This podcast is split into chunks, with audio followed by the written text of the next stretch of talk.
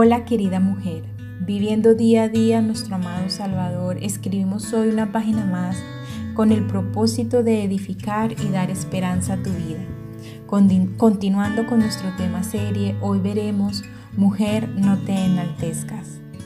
En el verso 17 de Proverbios del capítulo 6 se encuentra la primera cosa que el Señor aborrece. Los ojos altivos o los ojos que se enaltecen. La altivez es semejante al polvo deificándose a sí mismo. Deificándose quiere decir que uno se hace deidad a sí mismo, que se hace igual a Dios. ¿Y cómo el polvo se puede hacer Dios? Como la nada, nosotros somos nada, no nos podemos hacer Dios. Eso es la altivez. Y hay un ejemplo o una ilustración que es muy graciosa pero muy cierta y se las voy a leer. El criado de un emperador dijo, no puedo negar que mi amo estaba envanecido totalmente. Siempre tenía que ser la figura principal en todos los asuntos. Si iba a un bautizo quería ser bebé. Si asistía a una boda quería ser la novia. Y si estaba en un funeral quería ser el cadáver. No, no, no, no, no muy bueno. La mujer que es altiva es soberbia. Ella tiene la dura tarea de pretender ser más que los demás siempre. Es un duro trabajo. O creerse superior a su prójimo. Actúa como si fuera más valiosa o importante que los demás. Por consecuente los menosprecia. Pero lo que es bien extraño es que los menosprecia, pero quiere que estos mismos le brinden respeto y que la admiren por sus grandes alcances o por sus talentos o dotes que posee. Quien es soberbio o altivo también tiene el deseo de dominar apoyándose en una exagerada confianza en sus habilidades y teniendo una visión sobre ella misma de que es merecedora de todo el éxito alcanzable e inalcanzable.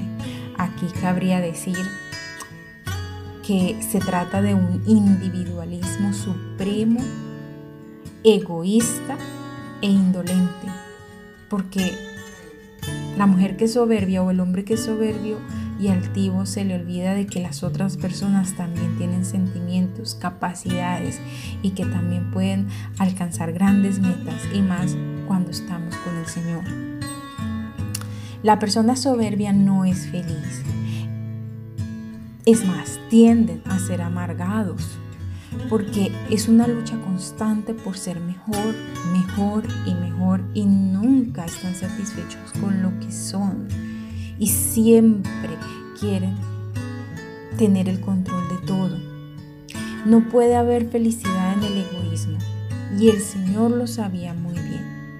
Por eso es que en Mateo 11:29 el Señor nos hace un llamado a llevar su yugo sobre nosotras, a aprender de Él que es manso y humilde de corazón y que por ende hallaremos descanso para nuestras almas.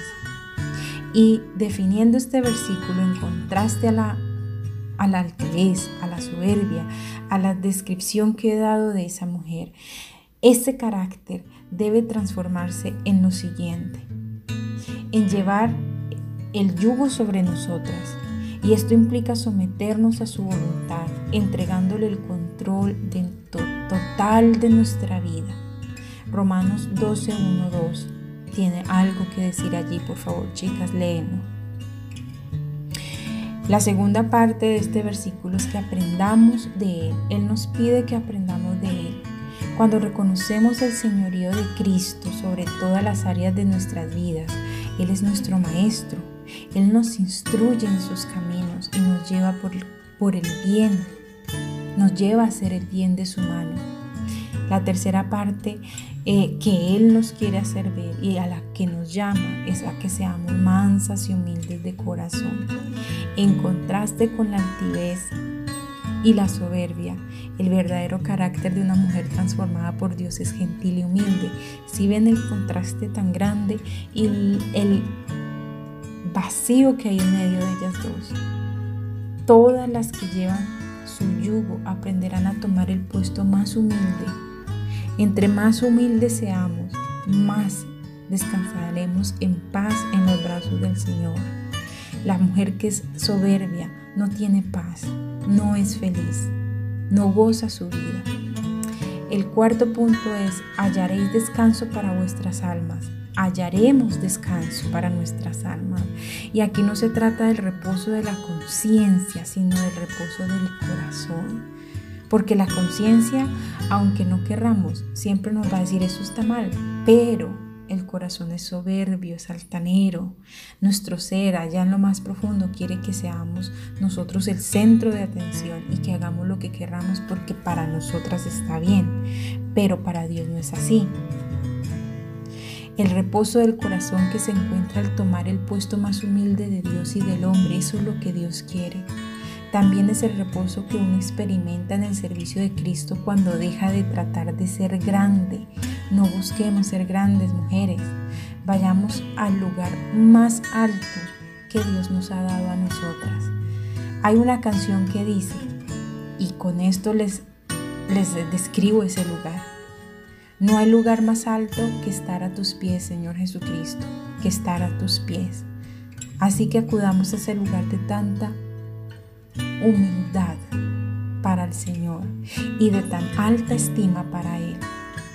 Con amor, Tania M. Olson. Nos veremos en una próxima oportunidad con una reflexión más aquí en Diario de una Mujer Cristiana. Bendiciones mil.